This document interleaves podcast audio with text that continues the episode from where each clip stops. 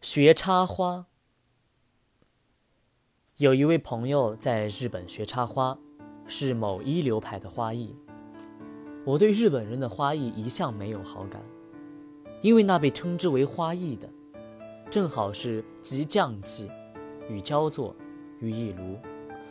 因此，我对潇洒且大而化之的朋友，竟去学日式插花，觉得格外好奇。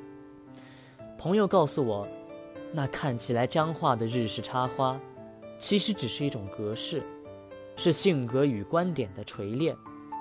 对于学学得通达的人，不但人有极大的创作空间，还能激发出人的潜力。他说，插花和禅一样，表面上有最苛刻的形式，事实上，是在挖掘最大的自由。你不觉得？只有经过最严格的训练，才有最自由的资格吗？朋友的话带给我不小的启示。原来插花也是绝地逢生的事。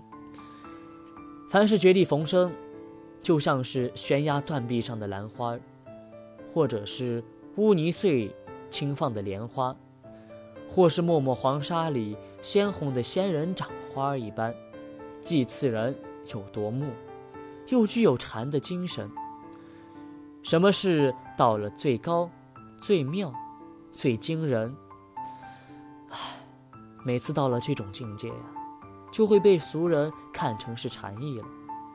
学插花的朋友说，他学插花就是获益最大的一件事情。他说：“我刚学插花时，老师怎么插，我们就怎么怎么插。三个月以后，我才发现。”老师每次插的花不是一朵、三朵、五朵，就是七朵、九朵，似乎没有二四六八。我起了疑情，双双两对不是很好吗？为什么插花都要单数呢？我很慎重地去问了老师。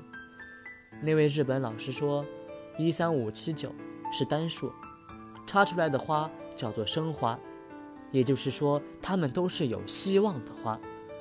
由于不圆满。才显得有希望。双双成对的花是死花，因为太圆满了。我听了好感动，留一些遗憾，有一点理想不能完成，永远留下一丝丝的不足，才是最美的呀。缺憾有时候比圆满更美，真是不可思议啊。朋友的话使我想起来，为什么菩萨要留一丝有情在人间？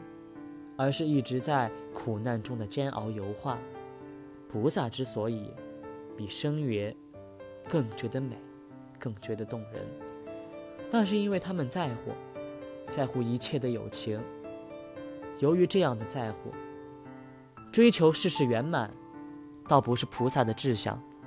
菩萨的志向，常常是保持一个有希望的观点，生生不息。